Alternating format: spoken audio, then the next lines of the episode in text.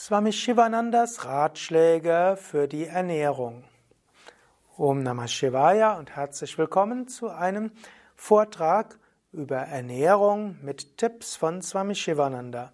Mein Name Sukadev von www.yoga-vidya.de. Dies ist jetzt ein Vortrag im Rahmen der Vortragsreihe über Yoga Ernährung. Dies ist auch ein Vortrag im Rahmen der Yoga Vidya Schulung, eine Vortragsreihe mit mehreren hundert Vorträgen zum Thema der ganzheitliche Yoga Vidya Weg für Gesundheit, psychische Entwicklung und spirituelle Erfahrung. Swami Shivananda war ein indischer Arzt und auch Yoga Meister. Swami Shivananda lebte von 1887 bis 1963.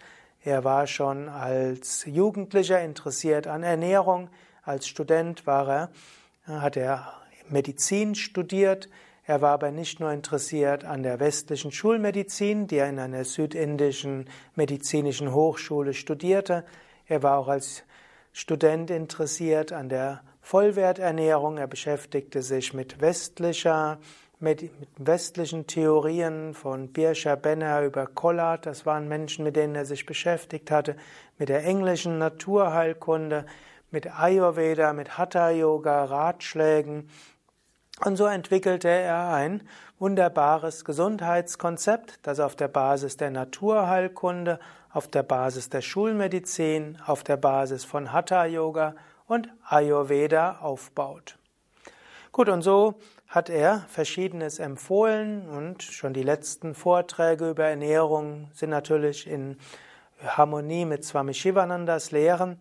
Swami Shivananda hat mehrere Bücher geschrieben über Hatha Yoga und Gesundheit und aus diesen Büchern sind dort einige Tipps, die in dem Yoga Vidya Yoga Lehrer Handbuch Regeln für die Ernährung abgedruckt sind und die auch im Yoga Kochbuch von Yoga Vidya auch abgedruckt sind.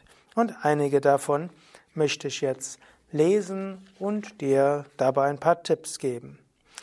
Swami Shivananda beginnt mit Iss mäßig, stehe erst vom Tisch auf, wenn der Magen zu drei Viertel gefüllt ist. Überlade deinen Magen nicht. Also ein altes Yoga-Prinzip lautet, fülle den Magen zur Hälfte mit fester Nahrung, zu einem Viertel mit flüssiger Nahrung und lass ein Viertel leer zur Bewegung der Gase oder man sagt auch, bring den Rest Gott dar. Es das heißt auch so schön, dass es gut ist, leicht hungrig zu sein. Darüber wird er auch nochmal ein andermal spricht, sprechen. Also nicht zu viel essen. Iss nur, wenn du tatsächlich hungrig bist, mit misstraue falschen Hungergefühlen. Es ist gut, nicht zu häufig zu essen und es ist gut, nicht zu viel zu essen. Drittens, iss nichts zwischen den Mahlzeiten. In der westlichen Ernährungsmedizin, in der sogenannten Ökotrophologie, wurde bis vor ein paar Jahren gelehrt, dass man fünfmal am Tag essen soll. Besser viele kleine Mahlzeiten als wenige große Mahlzeiten. Heutzutage gilt das als überholt. Es wird empfohlen, zwei, maximal drei Mahlzeiten zu sich zu nehmen, dazwischen nichts zu essen. Das gilt als am gesündesten für die Verdauungsorgane und auch für den ganzen Körper. Also klug ist, feste Mahlzeiten zu haben und dazwischen nichts zu essen. Wenn man mal eine Ausnahme macht, ist es nicht tragisch, aber wenige Mahlzeiten und dem Körper ausreichend Zeit zur Erholung zu geben, ist gesund. Iss gesunde Nahrung in vernünftigen Mengen zu festgelegten Zeiten. Also, hm, gesund, darüber habe ich ja das letzte Mal, die letzten Male gesprochen, in vernünftigen Mengen zu festgelegten Zeiten. Der Mensch ist ein rhythmisches Wesen und wenn du zum Beispiel jeden Tag zur gleichen Zeit isst, dann werden die Verdauungssäfte sich darauf vorbereiten. Es gibt Teile der Welt, wo man nur einmal am Tag isst und die Menschen sind auch nicht hungrig. Wenn der Mensch weiß, Es gibt nur zu diesem Zeitpunkt Essen, dann stellt sich der Körper darauf ein. So ist es gut, zu festgelegten Zeiten zu essen, gerade bei Menschen, die zur Vata neigen, also zur Unruhe neigen, sind feste Essenszeiten hilfreich. Nimm keine zu heiße oder zu kalte Nahrung zu dir. Das reizt den Magen und ruft Unverdaulichkeit hervor. Letztlich der Mensch ist ja dazu gedacht, Nahrung zu essen, die normale Temperatur hat. Eis essen ist nicht so gut und zu heiß essen ist auch nicht gut. Grundsätzlich ist Wasser gut, wenn es nicht zu kühl ist, entweder Zimmertemperatur oder Ayurveda würde sagen, warmes Wasser zu sich zu nehmen, aber nicht zu heiß zu schnell zu sich nehmen und auch nicht zu viel Kaltes. Iss nichts, was du nicht magst, aber isst nicht alles, was du magst. Diese Aussage bezieht sich ein bisschen auf die natürliche und gestörte Intuition. Die natürliche Intuition wird dich dazu verleiten, das zu mögen, was gesund für dich ist. Und um diese gesunde Intuition zu fördern, ist es erstmal gut, nichts zu essen, was du nicht magst. Aber es gibt auch die gestörte Intuition, die dich essen lässt, was du, was nicht gesund ist. Also, wenn du einen Heißhunger auf Schokolade hast, auf Süßes hast und so weiter, dann ist das nicht. Ist Gesundes, und das, was du magst und gesund ist, das ist. Und ist grundsätzlich nichts, was du nicht magst, mit einer Ausnahme. Wenn du krank bist, dann gibt es auch bestimmte Nahrungsmittel, die dir helfen können. Und im Ayurveda gibt es auch manchmal bestimmte Küchenkräuter und in der westlichen Naturheilkunde sowieso. Dann können bestimmte Bitterstoffe und Bittertees und Bitterkräuter sehr gesund sein, selbst wenn du sie nicht magst. Aber als Normalernährung, wenn du einigermaßen gesund bist, ist nichts, was du nicht magst. Reduziere gekochte Speisen auf ein Minimum. Je roher etwas ist, umso mehr Prana ist dahinter. Zwar sind unterschiedliche Menschen unterschiedlich, für die meisten Menschen gilt, gekochte Getreide und Hülsenfrüchte ist gut. Und wenn man etwas gekochtes Gemüse isst, ist auch gut. Aber man sollte viel Rohkost zu sich nehmen und viel Obst. Im Ayurveda macht man dann auch Unterschiede zwischen Vata, Pitta und Kapha. Aber das ist ein Thema für einen anderen Vortrag. Nimm nur vier bis fünf verschiedene Nahrungsmittel pro Mahlzeit zu dir. Verzichte auf zu vielfältige Kombinationen und Mischungen. Die Verdauungssäfte können verschiedenartige und komplexe Zusammensetzungen nur schwer verdauen. Das ist ein wichtiger Ratschlag. Und so ist es zum Beispiel gut, zum Mittagessen etwas anderes zu essen als zum Abendessen und nicht zu viel Verschiedenes in einer Mahlzeit. Es ist gut, über die Woche ein breites Nahrungsmittelspektrum zu dir zu nehmen, aber eben nicht in einer Mahlzeit. Iss keine Konserven und ranzige Butter. Gut, ranzige Butter ist vermutlich im Westen kein Problem und als Veganer wirst du ja sowieso keine Butter zu sich nehmen. Ich werde beim nächsten Mal sprechen, warum es auch gut ist, vegan zu leben. Dann sagt er, koche Reis und Gemüse am Dunst. Langes Kochen entzieht dem Gemüse Geschmack und Gehalt. Schütte das Kochwasser von Reis und Gemüse nicht weg. Es enthält wertvolle Mineralien. Trinke es. Dann sagt er, iss nur zweimal täglich zu festgelegten Zeiten. Heutzutage gilt das als der neueste Schrei der Gesundheitsempfehlungen. Es ist das Jahr 2017. Es gibt einige Studien, die zum Beispiel zeigen, dass es gut ist, zwischen zwei Mahlzeiten oder mindestens einmal am Tag 16 Stunden nichts zu essen. Also, wenn wir hier bei Yoga Vidya zum Beispiel Abendessen um 18 Uhr haben und Brunch um 11 Uhr, dann ist zwischen 19 Uhr und 11 Uhr genau 16 Stunden und das gilt als besonders gesund, indem man nur zweimal am Tag isst und die, Nahrung, die Mahlzeiten so zu sich nimmt, dass zwischen zwei Mahlzeiten 16 Stunden ist, dann ist das das Allergesündeste. Aber auch wenn du dreimal am Tag isst, um den normalen Gepflogenheiten im Westen zu folgen, ist auch okay, solange die letzte Mahlzeit nicht zu spät ist. Er sagt ja noch, warme Speisen niemals auf. Das ist im Westen nicht ganz so erheblich. Oder auch in Indien heute. In früheren Zeiten gab es keinen Kühlschrank und in Indien Nahrung dann über Nacht bei 30, 40 Grad aufzubewahren. Das hieß natürlich, dass die gegoren ist und dann nicht so gesund war, selbst wenn man sie nochmals aufgekocht hat. Grundsätzlich gilt, jedes Mal kochen entzieht Prana, aber man kann auch einen kleinen Teil der Nahrung nochmals aufkochen. Nimm dann Nahrung zu dir, wenn du durch das rechte Nasenloch atmest. Das klingt jetzt erstmal etwas eigenartig, aber vom Yoga her ist Ida und Pingala Sonnenenergie, Mondenergie und das rechte Nasenloch entspricht der Sonnenenergie. Sonnenenergie entspricht Agni, dem Verdauungsfeuer.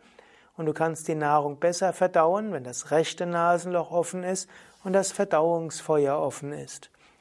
Wenn du regelmäßig zu festen Zeiten isst, wirst du feststellen, dass mehrheitlich der Körper dafür sorgt, dass das rechte Nasenloch sich zu dem Zeitpunkt öffnet.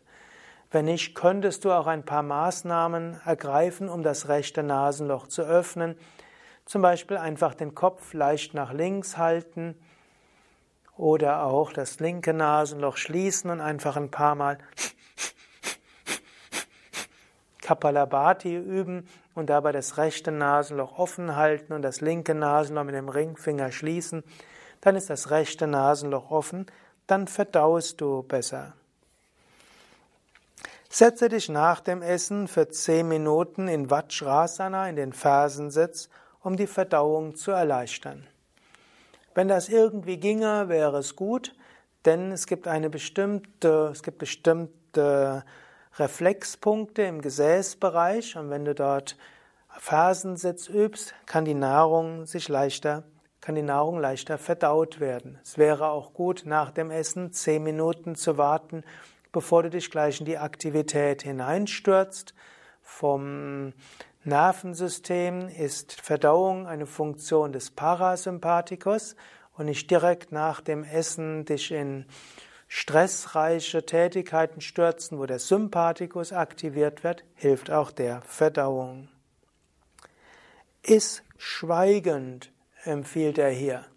Und in manchen indischen Ashrams, zum Beispiel im Shivananda Ashram, ist, wird tatsächlich im Schweigen gegessen. Der große Speisesaal, wo bis zu ein paar hundert Menschen zusammen essen, dort wird geschwiegen.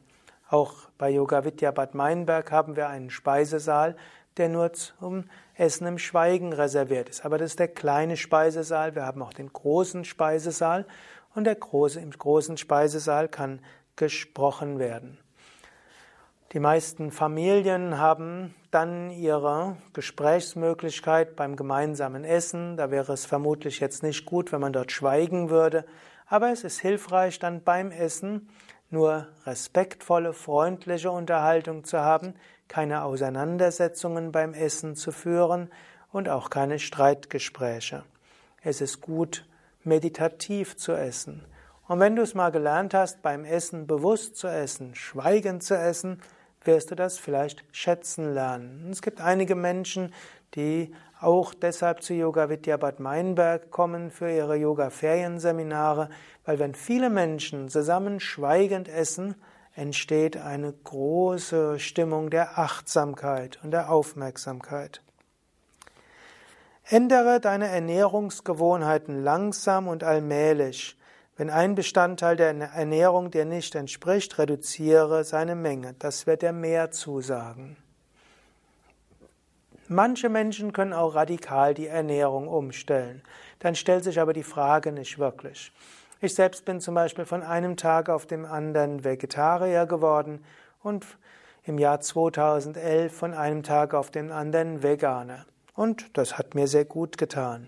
Aber wenn es dir schwerfällt, deine Ernährung vollständig sofort umzustellen, dann mach es schrittweise.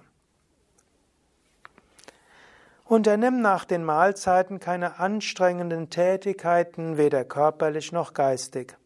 Ruhe eine halbe Stunde, renne nicht sofort zu einem Zug.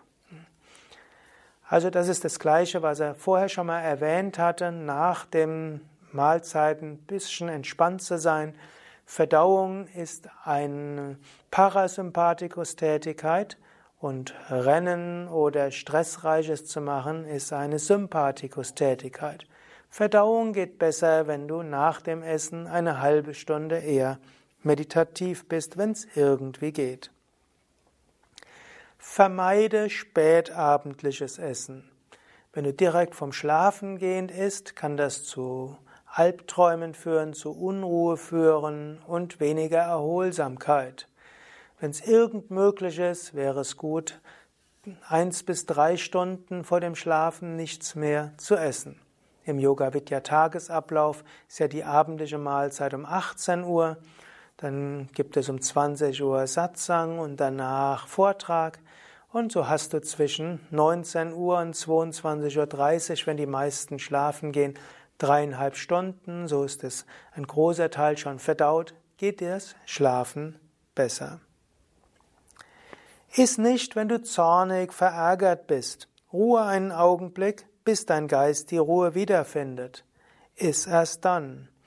Wenn man zornig ist, scheiden die Drüsen Gifte aus, die ins Blut geschickt werden. Unter Zorn ändert sich die Verdauung. Du isst nicht so gut, wenn du zornig bist. Du verdaust nicht so gut, wenn du zornig bist. Mach es dir zur Gewohnheit, ruhig zu werden, bevor du isst und führe auch keine Auseinandersetzungen beim Essen. Eine gute Hilfe ist auch vor dem Essen ein Tischgebet zu sprechen oder dich einen Moment lang sammeln, das Ohm zu wiederholen oder die Hände, das Essen mit den Händen zu segnen oder Dankbarkeit auszudrücken. Nimm die Nahrung wie Medizin zu dir. Sei nicht nach naschhaft. Faste einmal pro Woche. Durch Fasten werden Gifte ausgeschieden, der innere Mechanismus wiederhergestellt, die Organe können sich erholen. Heutzutage, es ist das Jahr 2017, wird auch von Ernährungsforschern Fasten empfohlen. Man kann einmal die Woche einen Tag fasten, man kann ein oder zweimal im Jahr fünf Tage lang fasten und vielleicht alle paar Jahre auch ein längeres Fasten machen. Fasten ist ein anderes Thema, worüber ich ein andermal etwas ausführlicher sprechen werde.